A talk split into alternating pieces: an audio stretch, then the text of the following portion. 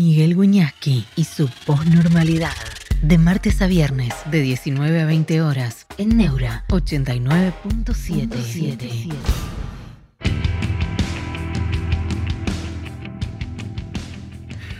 ¿Cómo están? Bienvenidos a la posnormalidad. Me río porque acá Agus Sevilla dice, si no te da el tiempo a vestirte después de la ducha del gimnasio, no hay problema. Te pones la, la camisa y listo. No, pero mira, vine bien vestido.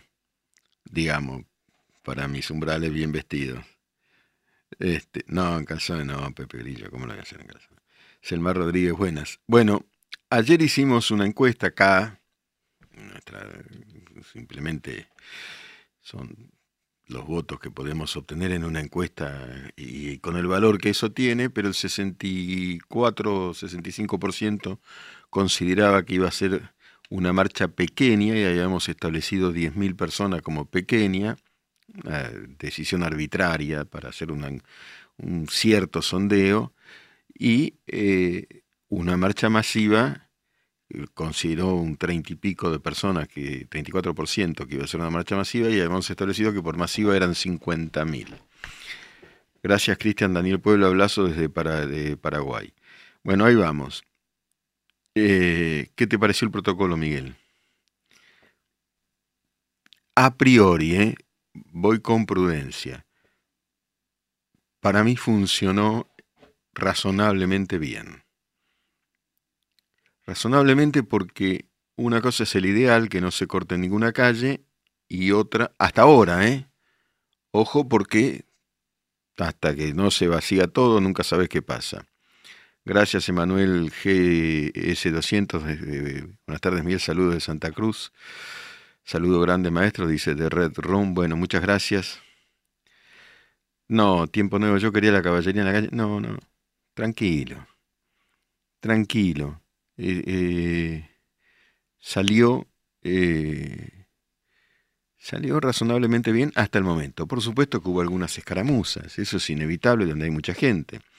Rebe Denver dice, tenés igual, la voz igualita a la de Nico, y más joven, en Uruguay los adoramos.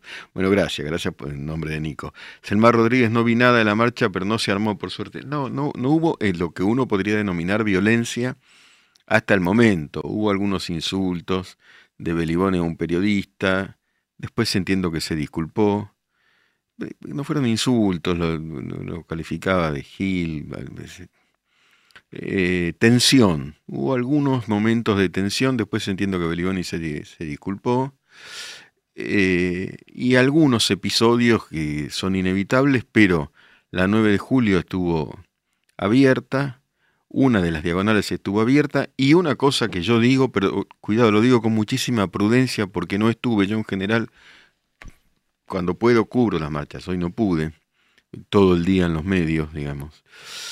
Eh, lo que yo vi desde los drones, para mí esta marcha no superó las 10.000 personas, no lo sé. Es lo que vi desde los drones, la imagen sé que engaña, pero conozco muy bien la plaza, conozco muy bien de lo que va a la pirámide a la, a la Casa de Gobierno, una marcha realmente masiva. La parte de adelante, la pirámide hacia la, hacia la Casa de Gobierno está llena y todo lo está lleno y los afluentes están llenos.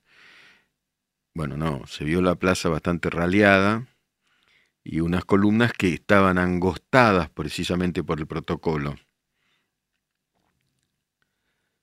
Eh, Daniel Otero, esa gente no me representa. ¿Quién es? quiénes no, no, no, cuál de las dos partes en, eh, en una especie de eh, dos partes en una eh, midiendo fuerza, ¿no es cierto? buenas tardes, Flor, Flor Drago, siempre es un gusto. Fede AMT dice, ¿cómo se hace para denunciar a un gobernador? Donde yo vivo el gobernador y el hijo traen merca, bueno, y si lo denuncio, me cagan matando. Tenés que probarlo. No hagas una denuncia sin tener la prueba. Eh, Miguel Ramírez. No esperaron, ya se están yendo, no esperaron a los otros 48 mil. Bueno, no. Lorenzo Acosta, buenas, profe, la tensión fue relativamente baja. Sí, fue relativamente baja. En relación a otras situaciones y la cara de Milei no era la del dictador que quiere palazos, estuvo todo muy controlado y bien, cae el discurso de izquierda. Vamos, a mí me gusta, digamos, no me gusta, creo que el deber es pensar en todos los escenarios posibles. Esta es la primera marcha. La inflación va a ir en alza en los meses siguientes, no por culpa de un gobierno que tiene 10 días. 10 días hoy. Ya tuvo la primera marcha en contra, ya salieron gobernadores a decir que ese no es el camino. No, esos gobernadores no le fue muy bien. No le fue muy bien. Y ya a los 10 días, ayer fue, salieron a decir, bueno, habría que corregir esto o aquello. Pero muchachos, si ustedes no. Bueno. Eh, Tiempo Nuevo considera que la marcha fue derrotado. JM, la izquierda, quiso extorsionar y no le salió. ¿Quién devaluó el, 100%?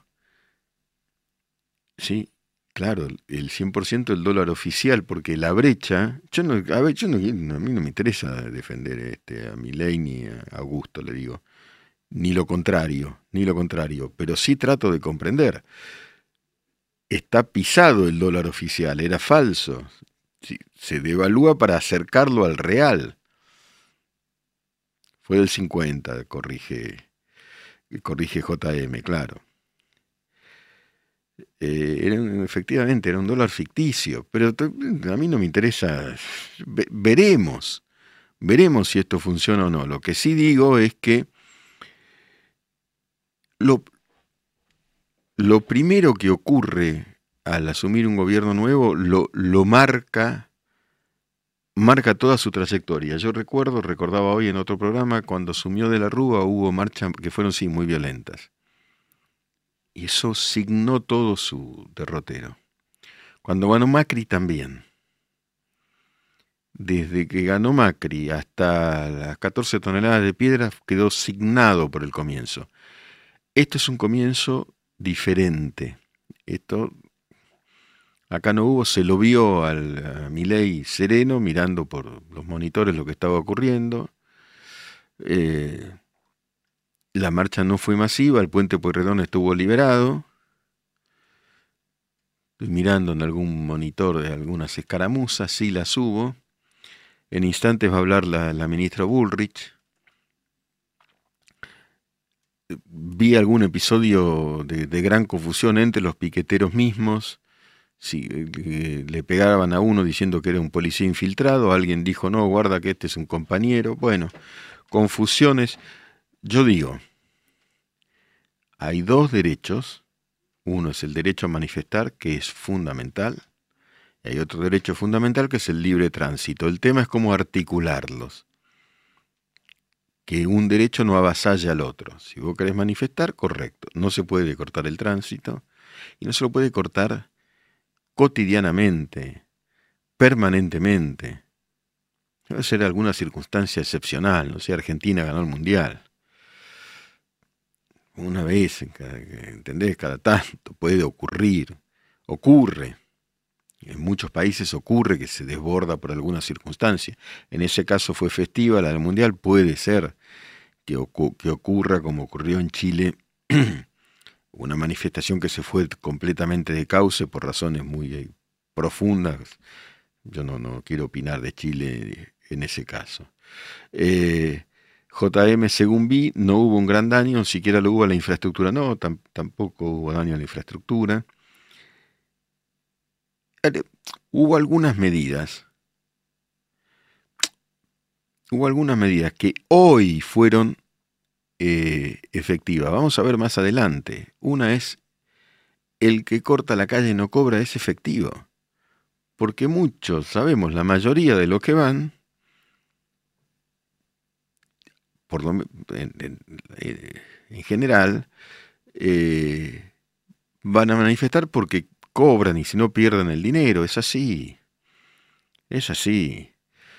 en cambio, cuando te dicen, mira que podés perder la plata si, si vas a manifestar porque te está extorsionando el movimiento al que perteneces que está intermediando el dinero. Se recibe la plata y se otorga desde los intermediarios eh, a los integrantes de ese movimiento. Claro, te dicen la moneda de cambio que vos tenés que asistir a los eventos. Y si te dicen, no, no la vas a perder la plata.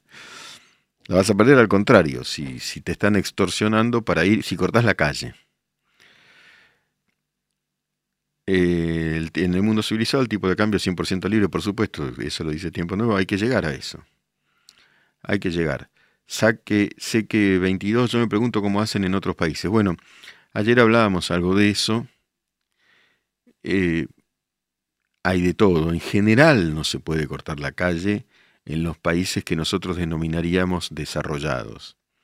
En general, porque en Francia ocurre, yo he visto manifestaciones en países desarrollados donde ocurre, pero no ocurre como acá. Eh, he visto manifestaciones de estudiantes en Francia, pero siempre, siempre no, casi siempre con un espacio para que se pueda circular en derredor. Eh, JM dice es una batalla de desgaste financiero, a Baliboni le congelaron lo que le daban por potenciar trabajo, ahora mismo debe estar quemando todas sus reservas. Barry Hopper, profe, ¿pueden argumentar que la protección de ciertos derechos es crucial y por lo tanto más importante que ciertos delitos? La protección de los derechos siempre es crucial. Sí, se puede, pero, eh, a ver, el derecho a manifestar es crucial, el derecho al libre tránsito es crucial. Entonces el tema es articular ambos derechos. ¿Querés manifestar?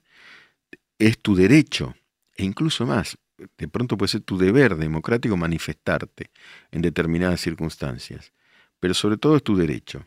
Es un derecho, está reglamentado es constitucional naturalmente y está asistido por los tratados internacionales que fijó la Argentina, por supuesto, no hay democracia sin derecho a la manifestación. Pero también es un derecho crucial y vital la libertad de tránsito. Es increíble que se considere que uno es más relevante que el otro. Entonces lo que hay que hacer frente a una eh, voluntad manifestante, cuando la hay, es encauzar ambos derechos que haya libre tránsito y que haya libertad de manifestación. Sí, los derechos tienen consecuencias, por supuesto que tienen consecuencias, es así, tienen consecuencias. Eh, pero hay derecho a manifestar. No hay derecho a bloquear el tránsito. Eso es un delito. Pero también sería eh, antijurídico impedir una manifestación. Pero ¿qué pasa? Acá hay muchos elementos, muchos elementos eh, a tener en cuenta. Si la manifestación está manipulada para salvaguardar eh, cajas de la política, bueno, es un elemento que hay que tener en cuenta. Noctus Sempra es como Delía que era maestro y cobraba dos sueldos sin enseñar. Bueno, Delía. Eh, la manifestación la manifestación interesada, de sesgo político y demás, eh, la verdad es que eh, en el ejemplo de, de, es espantoso en, muchos aspectos, esto también es una mirada personal, pero ah, Delía tiene derecho a manifestar. De allí a que uno no esté en absoluto de acuerdo. Yo no estoy en absoluto de acuerdo con casi con ninguna posición de Delía. Una teatralización de, bueno, no quiero calificar más. Cristian Damián Aquino. Wiñaski, ¿por qué la izquierda dice que hay una, un supraderecho que es el alimenticio por sobre el de circular? El derecho a la alimentación es un derecho crucial también. Lo que pasa es que, que, cortar el tránsito no garantiza que haya alimentación. Más bien al contrario, esto es lo que yo pienso. Por supuesto que vos tenés que cumplir todos los derechos. Hoy hubo una discusión muy interesante, no sé si la vieron, entre una mujer que trabajaba en un hospital y otra militante que decía, yo lucho en la calle, cortando la calle para salvaguardar tus derechos. Y la, mujer que trabajaba en el hospital decía, ¿qué derecho? Dice, en el hospital no, hay, no se va a hacer una transfusión, está lleno de rata usted el hospital, y la tipa era trabajadora, ¿eh? Trabajadora empieza una discusión social que a mí no me parece mal en la medida en que sea, puede ser intensa, pero argumental. Eh, por argumental entiendo dando datos. Vos me decís que cortar la calle y me das derecho y yo trabajo en un hospital y no hay derecho a la salud. Sí, la de flequillo, claro. Elías Abraham, Miguel, ¿podría el fracaso de la marcha marcar el inicio de un nuevo paradigma en el que las minorías ya no marcarán nunca más la agenda de las mayorías? Podría sí, ser que sí o, decir, o, ser, o podría ser lo contrario. Todo está por verse, el final, todo la historia se entiende al final, no al comienzo, pero podría ser. Yo dije en otro programa, eh, esto es un viaje a la semilla de la Argentina que viene. Pero ese viaje a la semilla podría salir bien o podría salir mal. Hacia adelante. Es un primer paso. Cualquiera que transite, cualquiera que transite ha padecido los piquetes en circunstancias eh, urgentes donde no se podía pasar y eso es muy violento. Eso es violencia también. Profe, ¿no le parece que la policía de la ciudad estuvo desorganizado? Esto lo pregunta. Eh, perdí ahí. Eh, ¿Quién preguntaba esto? No, no lo sé, no analicé bien. Flequillo dice que los derechos no se conquistan en Instagram. Mira, yo tengo una posición sobre cómo ampliar derechos. Se conquistan fundamentalmente con saber. Por ejemplo, un cirujano que sabe operar amplía derechos. Un matemático que, descubra una ecuación diferente amplía derechos. Un abogado que ejecute bien lo suyo amplía derechos.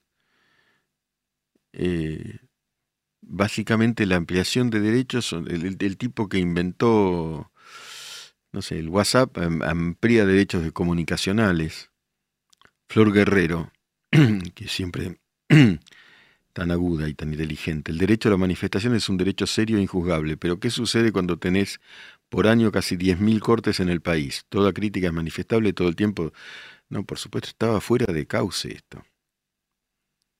Esto estaba fuera de cauce es un, bordeando una especie de anarquía, o una, prácticamente una anarquía. Es así. Por eso, ¿cómo, pero ¿cómo hay que articular el derecho?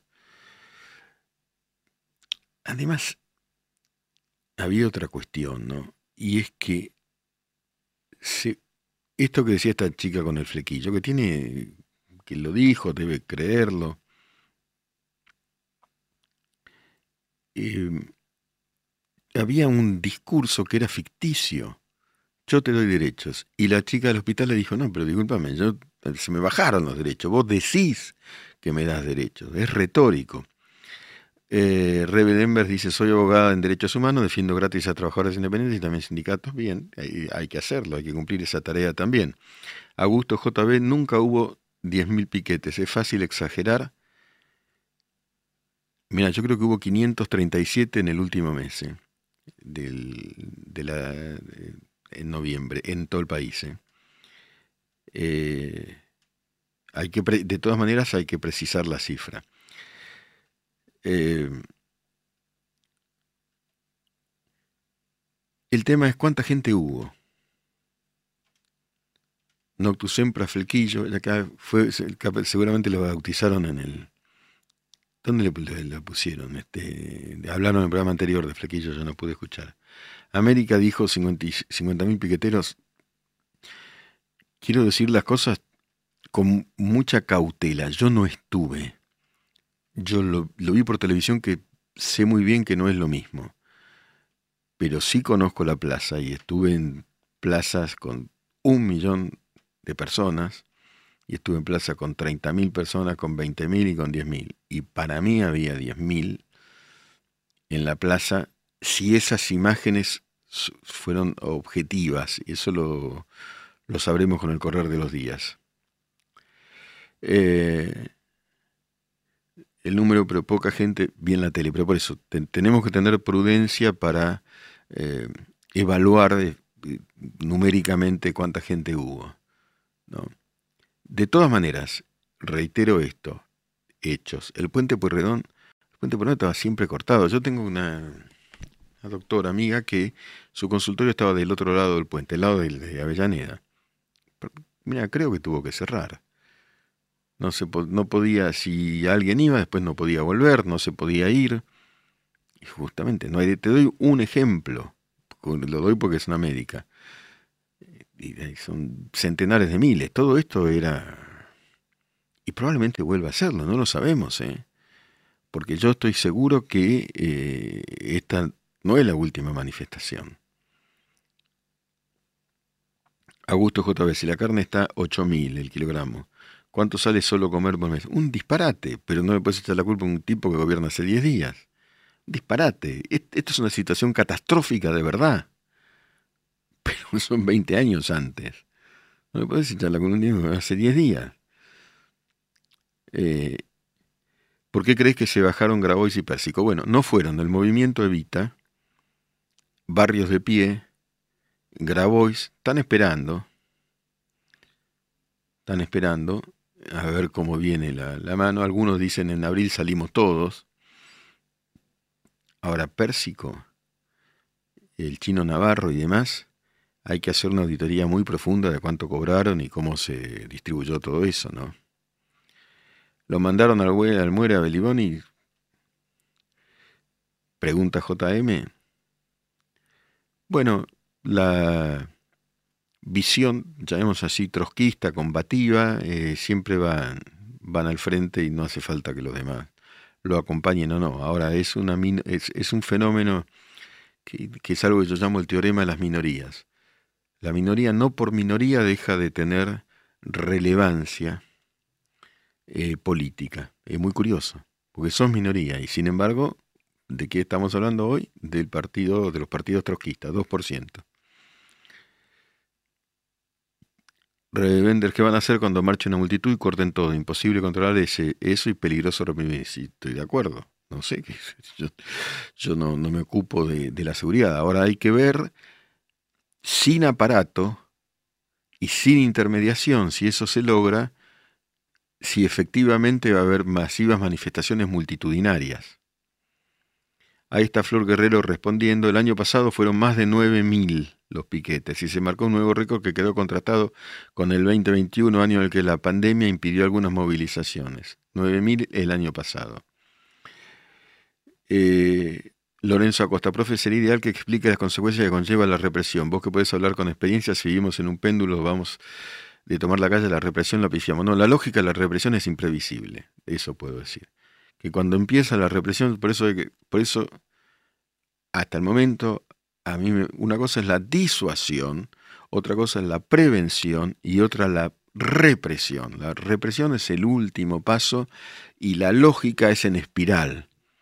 Se potencia, se, se desorganiza y puede pasar cualquier cosa. Por eso hay que tratar de evitarla y sí de disuadir. Flor Drago le pregunta a Flor Guerrero si son 9.000 en todo el país. Entiendo que sí, Flor, si querés, si tenés el dato. Juan Pedro Arias, profe, ¿alguna vez estaremos preparados para superar los fanatismos? Gran pregunta. Antonio Nos Cabra, los libertarios. A mí no me gustan los fanáticos de ningún signo, ni a nadie le gusta, ni a nadie le hacen bien. El fanatismo liquida el diálogo. Por esa discusión que se dio hoy, lo, dije, no, no me gusta repetirme, pero lo dije en otra pantalla hoy y voy a seguir, ahora sigo horas porque es un día en el cual uno tiene que, estar. La discusión entre esta chica Flequillo y la del hospital, a mí me pareció, discúlpeme si contradigo la, opinión de muchos, en un punto interesante, porque es tiempo de empezar a discutir sin agresión física, puede ser con intensidad, jamás con agresión, de empezar a hablar y de recuperar el diálogo. Flequillo quedó, quedó. Si vos me preguntás,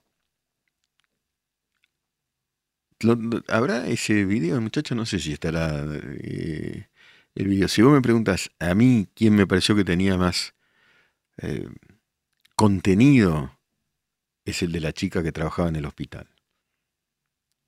No, porque el otro no se podía probar. Lo que decía la chica del flequillo no se podía probar. No podías, no probabas que cortando aumentaste los derechos. Ella sí podía probar que el hospital está en una situación espantosa, que no se pueden hacer transfusiones. Fuente Diario Perfil, dice Flor Guerrero, por poner un ejemplo, en todo el país, en el 2022. No encuentro el número exacto en el 2023. Antonio Gómez, sin embargo, considera que se viene un estallido social. Esperemos que no, pero todo puede suceder. Yo no, puedo saber lo que va a ocurrir adelante. Esperemos que no. ¿Cuál sería el escenario? Porque el que ganó ganó con un 56%. ¿Vos crees que es inmediato? ¿Por qué se vendría? Bueno, yo sé que la inflación va a crecer, pero la inflación, la verdad, con 10 días, 15 días o 2 o 3 meses, es un proceso complejo que viene de años de desidia y de emisión descontrolada y de distribucionismo sin, sin fundamento. Sin fundamento, es decir, sin productividad acorde a lo, a lo que se distribuía, es decir, con emisión. Kevin 7373 afirma que la política en buenas manos es la herramienta más directa para la transformación. Augusto JB, si esto está pasando solo con la comida, calcula cuando suban la luz, agua y bonde. Bueno, eh, definitivamente. Esto, estamos todos preocupados por eso. Revoltosos, Adrián Peña, por favor, con B corta. ¿eh? Los revoltosos saben que ahora la ley se cumple. La ley es ortográfica hay que cumplirla también en la medida de lo posible. Siempre digo, si me ven a mí escribir por WhatsApp, van a decir callate y no hable más, pero a la medida de lo posible. Revoltoso con B corta. Miguel Latanzi, buenas tardes, profe. Creo que las discusiones sanas van a ayudar a encontrar puntos en común y dejar de ser una sociedad dividida que solo le sirve a los políticos. Yo creo que hay que recuperar el diálogo, escucharnos. Y en el diálogo hay quien vence y quien no vence, pero no en el sentido beligerante de la palabra. Hay quien dialoga con mayor fundamento, con mayor verificación empírica, con, mayores, con mejores fuentes.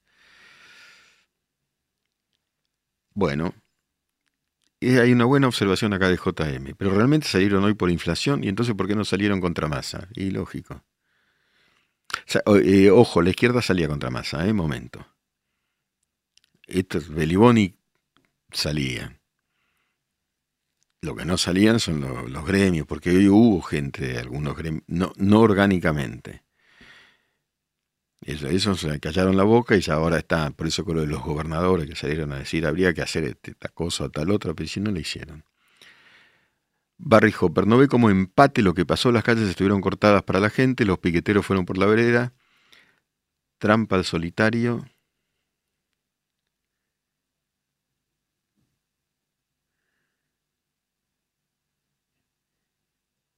Esmeralda Mitre, sobre todo, si sos Esmeralda Mitre, debe ser un fake, no insultamos acá. Cambias de canal y, y te haces la canchera en otro lado. Cambia de canal, es fácil. Esa es una regla. Es una regla también del diálogo. El diálogo es cuando, dice Lulu Rosales, cuando hay respeto, algo que no se viene practicando hace mucho. Pues es recuperar el respeto y recuperarlo en los medios también. Germolina, es verdad, todos los meses del año teníamos más devaluación que Venezuela y no decían nada. El, trotskismo sí salía, ¿eh? seamos justos. Bueno, Noctus Sempra, la verdadera esmeralda, dice, mejor no lo digo. Eh, pero, respeto, respeto. No, eh, dijo, eh, respetar y si no te gusta respetar, te gusta, eh, te gusta agredir y te vas ahí donde agrede, no pasa nada. Eh, pero no, no es bueno para nadie. Claudio Schelling, hola profesor, un gran saludo desde Múnich. Sí, me acuerdo siempre, Claudio, que vivís en Múnich. Siempre un placer escucharlo. Hoy me cuesta un poco más tarde. Bueno, muchas gracias. Fede AMT, o sea que de todas formas no se pudo transitar libremente por la calle mientras estaba en el piquete. No, se pudo transitar eh, bastante, y muchísimo más que históricamente. O sea, los puentes no se cortaron, la 9 de julio entiendo que tampoco, una de las diagonales también se podía transitar, pero después tenés una realidad entre lo, decían los filósofos escolásticos, muy citados extrañamente últimamente, y no tan extrañamente, lo primero en la idea es lo último en la realización. Vos pones un ideal y después es un proceso realizarlo. Luis Rébora, mucha fuerza a mis hermanos argentinos. Ojalá eh, pronto pueda visitar su país. Saludos de la República de Córdoba. Claro, en Córdoba vive, en Córdoba se vive diferente. Por eso dicen los cordobeses, pero yo estuve hace poco y está muy bien. Germán Romero, profe, ¿por qué cometen la falacia de hablar por el pueblo y los trabajadores? En todo caso, eso también debería reflejarse en las urnas y no sucede. Llamativo, ¿verdad? Sí, no hay que hablar en nombre de nadie. Pueblo, antipueblo es, es populismo. Ahora guarda que casta, anticasta también puede ser lo mismo. ¿eh? Profe, dice Denvers, usted dice trotskismo a la izquierda. No hay comunistas ni socialistas cuando en Uruguay es socialdemócratas. La intendencia es comunista y no pasa nada. De Montevideo es comunista y no pasa nada. No, acá es muy curioso porque yo no sé en cuántos países hay trotskismo. Trotsky es, no sé, no sé si hay otros países con trotskismo. Así eh, consolidado, aunque minoritario, como en la Argentina. No está la izquierda, claro. El eh, en Uruguay es otra, la idea de izquierda es completamente diferente, más racional, es una especie de socialismo. ¿no? Juan Pedro Arias, me siento súper casta, me ajustaron como al político más rico, profe. Bueno, eh, estamos todos ajustados eh, y hay que distinguir entre los discursos de campaña y la y, las realidades. en la realidad ocurren las cosas reales. Eh, Lorenzo Acosta considera que él dice que le da la sensación de que la bajada de ley es exagerar todo para que después sea más leve la anestesia. Pusieron un protocolo de control con un equipo gigante y carteles de advertencia. Funcionó. Igual había un policía cada dos manifestantes. ¿eh? Es un despliegue impresionante. Darío, hola Miguel, ahora espero que mi ley le pase la cuenta de los gastos del operativo policial a Beliboni, no hay plata. Bueno, es un tema, yo pensaba, dos cosas pensaba, pensaba hoy, ¿no? Dos cosas, pensé un millón de cosas, pienso un millón de cosas. El costo económico, sí, obviamente, y el costo en, eventualmente en seguridad o en inseguridad, porque vos tenés tal movimiento policial que quizás dejás desguarnecido, yo no sé cómo se maneja eso, otros sectores la policía está concentrada en un lugar, que eso también el manifestante debiera tenerlo en cuenta. Juan Pablo Jiménez, profe, no sabemos qué va a pasar con ganancias, si vuelve o no, pero espero que hagan un impuesto más progresivo y se ajusten y sumen las deducciones. Bueno, es un tema lo de ganancias. ¿En qué sentido? Que es un país en el que no se respeta ningún contrato, es decir, vino un tipo que era el candidato ministro anterior y dijo, no paga más ganancias. Sos ingenuo si pensás que eso es para siempre, ¿no? Pero vos, en, tu derecho está presupuestarte el mes siguiente diciendo no estoy pagando ganancias. No, se revierte. ¿Y pero cómo hago? Compré, qué sé yo, esto. Compré esto porque lo necesitaba, por lo que fuera. Porque yo no pagaba ganancias. Ahora me dicen que se revierte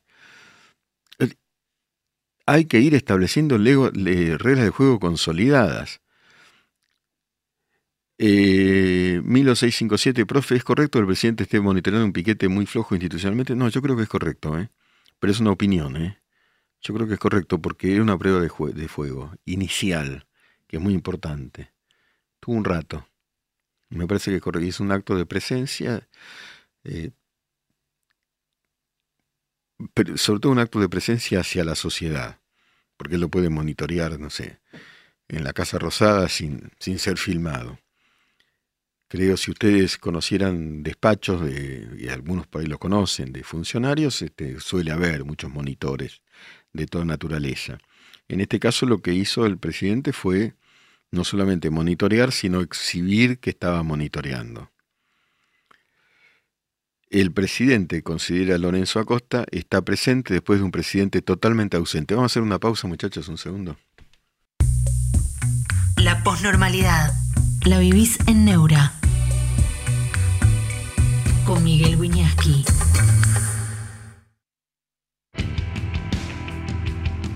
Bueno, hicimos la, pausa eh, precisamente esperando la palabra de Patricia Burrich, podemos, eh, ahora enseguida la ponemos, ponemos en el aire, está hablando la, ministra de Seguridad, ahí está.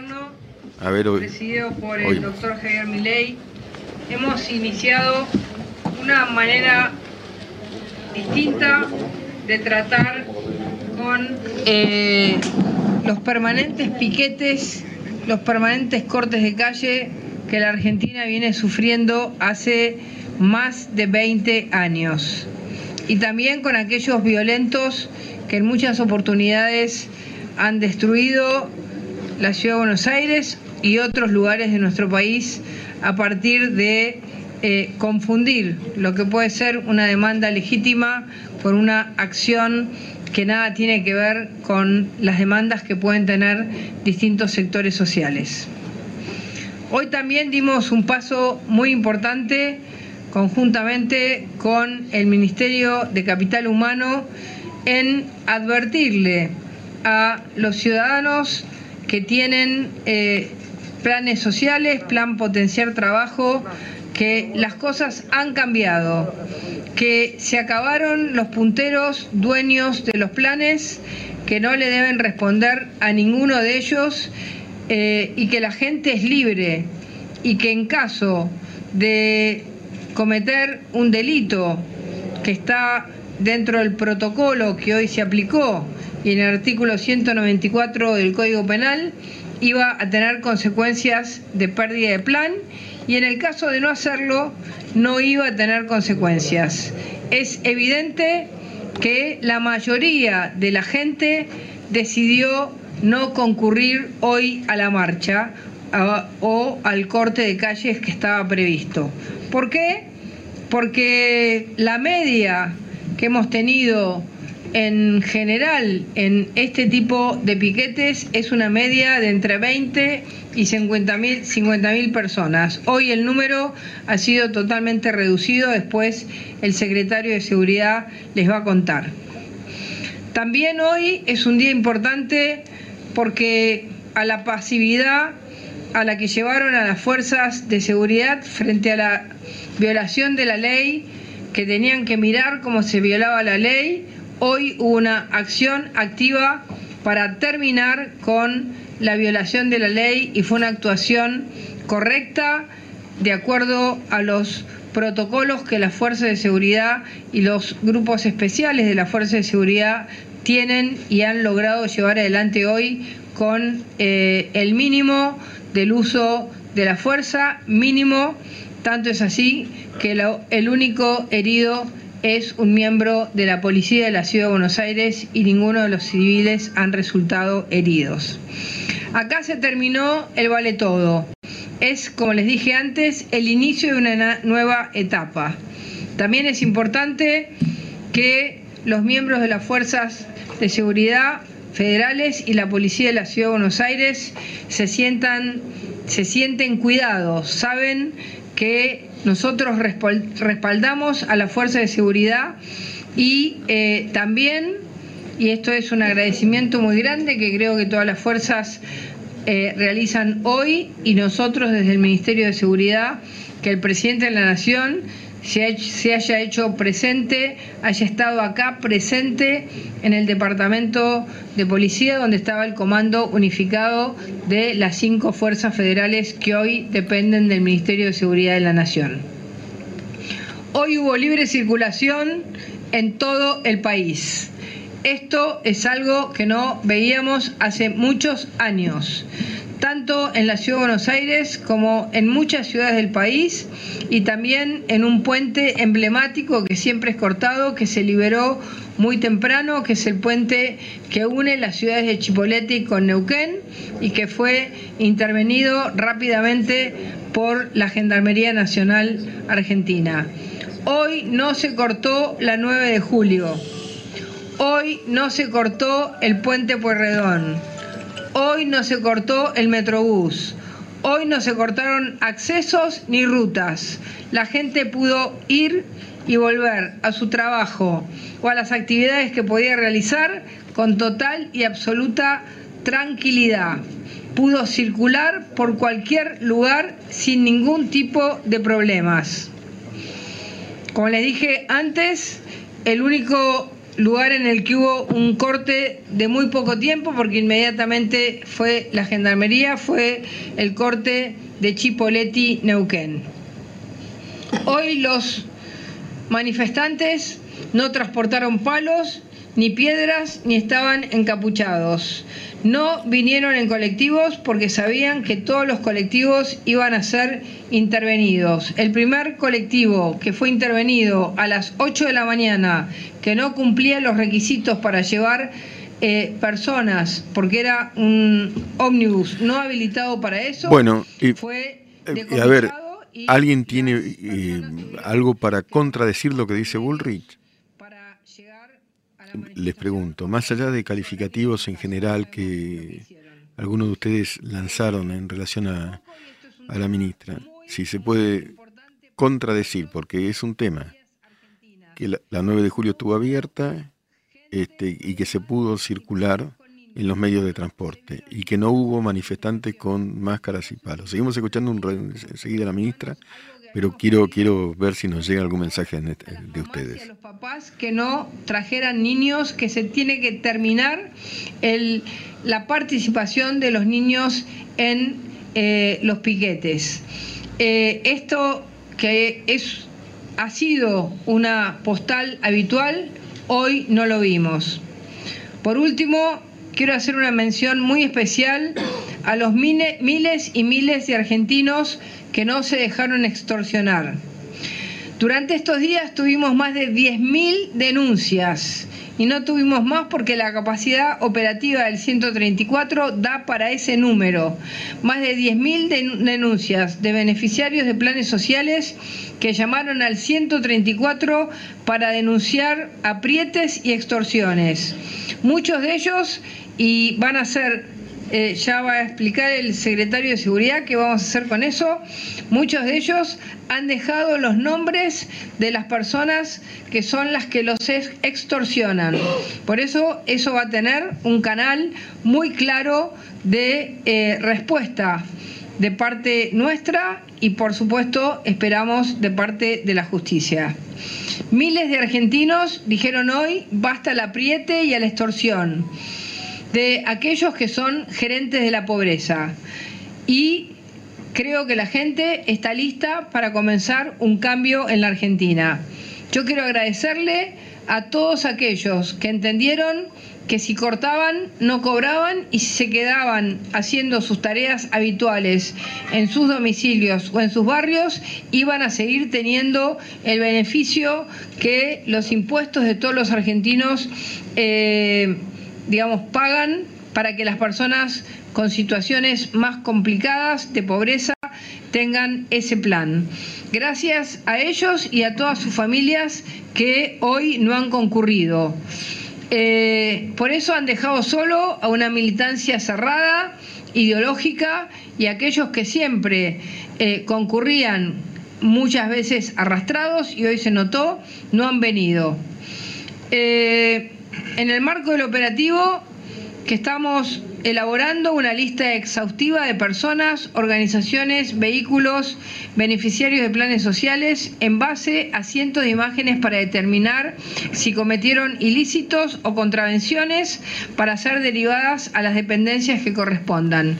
Por lo que hemos visto, eh, y por, por el personal que ha estado y el centro de operaciones que tuvimos, el único momento que era inevitable fue el momento, en todo momento fueron encausadas las personas en las veredas y el único momento fue cuando salieron de la diagonal hacia la plaza, que era imposible que no cruzaran por la calle.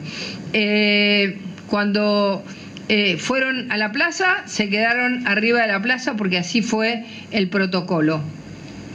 Por eso ratificamos que en estos días se verán todas esas imágenes y los que quebraron la ley eh, tendrán consecuencias y los que cortaron eh, fuera de, esta, de este camino normal que tenían que pasar no cobrarán su plan pero todos aquellos que se quedaron en su casa, que han sido los más, eh, van a poder mantener ese ese beneficio que el Estado les da por estar en situación de pobreza. Eh, quiero también decirles que estamos muy contentos porque todos los argentinos pudieron salir, hacer sus tareas, trabajar y pudieron volver a sus casas tranquilamente. Por último, quiero agradecer a todas las fuerzas de seguridad que estuvieron hoy en las calles, a las fuerzas federales que están acá. Bueno, agradeciendo esto, lo, reiteró la, ministra, sí, reiteró el agradecimiento. La mayor parte de los mensajes eh, ponderó el mensaje, lo, dicho por Bullrich, algunos afirman como Coco 232, espere señora cuando vuelvan a subir todo, como la gente de trabajo sale a protestar y no los para nadie. Es profético, digamos, eh, o es contrafáctico, el futuro también es contrafáctico, no, no lo sabemos, ¿no? Eh, efectivamente se cortó diagonal, ahí está, ahora está hablando el ministro, bueno, nos seguimos nosotros un ratito. No, hola Miguel, bala o bala, no, no, no. No, no, no. Opino lo de que lo de hoy, en donde no hubo heridos civiles, es crucial. No, no, no, yo no, no, por el lado de la violencia, no, no. A veces la violencia defensiva es inevitable, pero es el último recurso, como digo, la lógica de la represión es, no, no digan, debe haber más sangre, dice Cigarro, no, no, no, no, no, no, sin sangre. Es una militancia, la de hoy, que ahí Bullrich dijo bien, cerrada, digamos, es un núcleo, y tienen derecho, tienen que ser trotskistas o trotskistas, pero no corté la calle porque yo tengo derecho a pasar. Es así. El, en, sí, los likes, Germolina, te, se agradecen, los necesitamos, nos vienen bien y, eso hace crecer a Neura. Eh, que, como verán es un espacio bien, bien interesante, ¿no? No lo digo por mí. Eh, sí, Stroll, Miguel, eh, sí, qué sé. Eh, bueno, Hugo Jeda, qué mal que habla esta mujer. Bueno, no, importa, importa qué es lo que ocurrió. el, puente de Chipoletti ese, se cortaba eternamente y estuvo cortado un, pequeño, breve tiempo y se liberó. Uno una provincia con otra, uno Río Negro con Neuquén. Eso ocurrió, hoy, hoy ocurrió. hay una cosa que uno aprende cuando hace periodismo.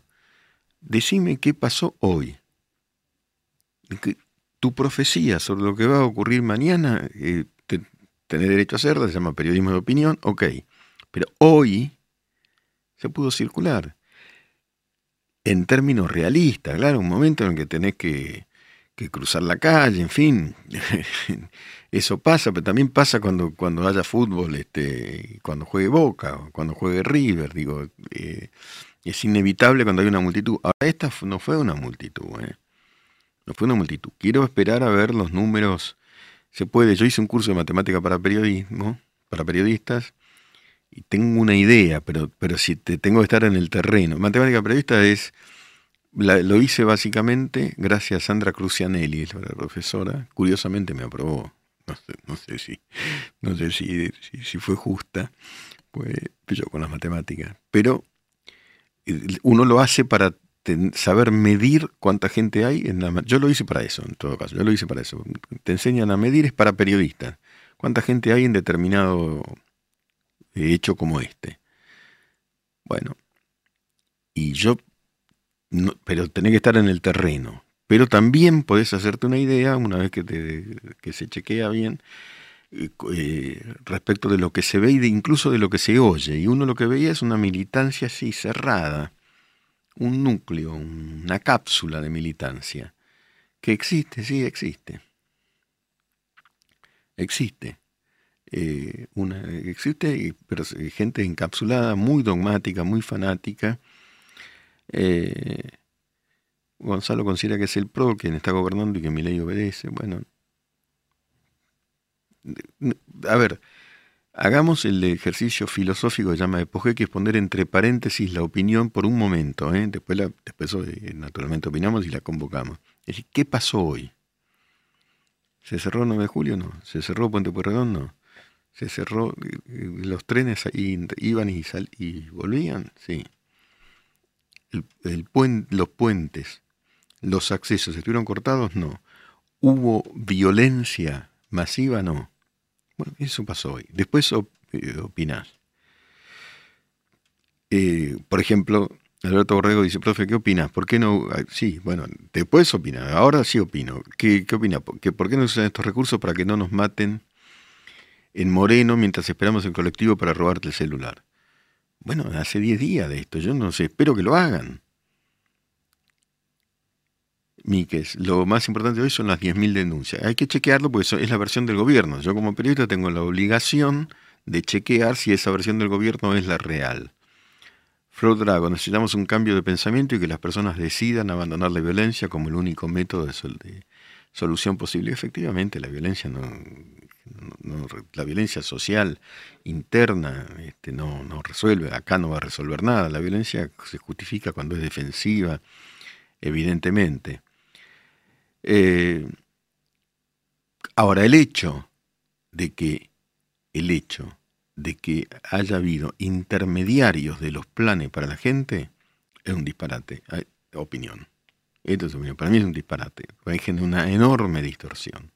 Y acumuló los, los botines de gente que usaba esa intermediación para la política o para uso personal.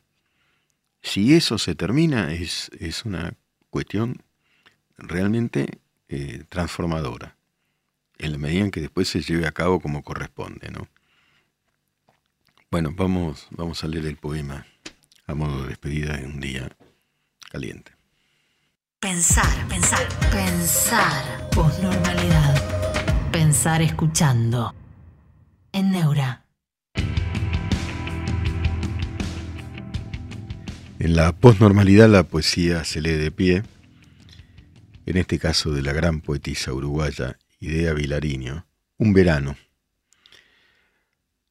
Hago muecas a veces para no poner cara de tristeza, para olvidarme, amor, para ahuyentar mis duros, mis crueles pensamientos. ¿Cómo he de hacer, amor, para vivir aún, para sufrir aún este verano? Pesa mucho, me pesa como si el mar pesara con su bloque tremendo sobre mi espalda, me hunde, me hunde en la más negra tierra del dolor. Y me deja, ahí desecha, amor, sola ahí, tu abandono. Miércoles posnormal con Miguel Wiñaski.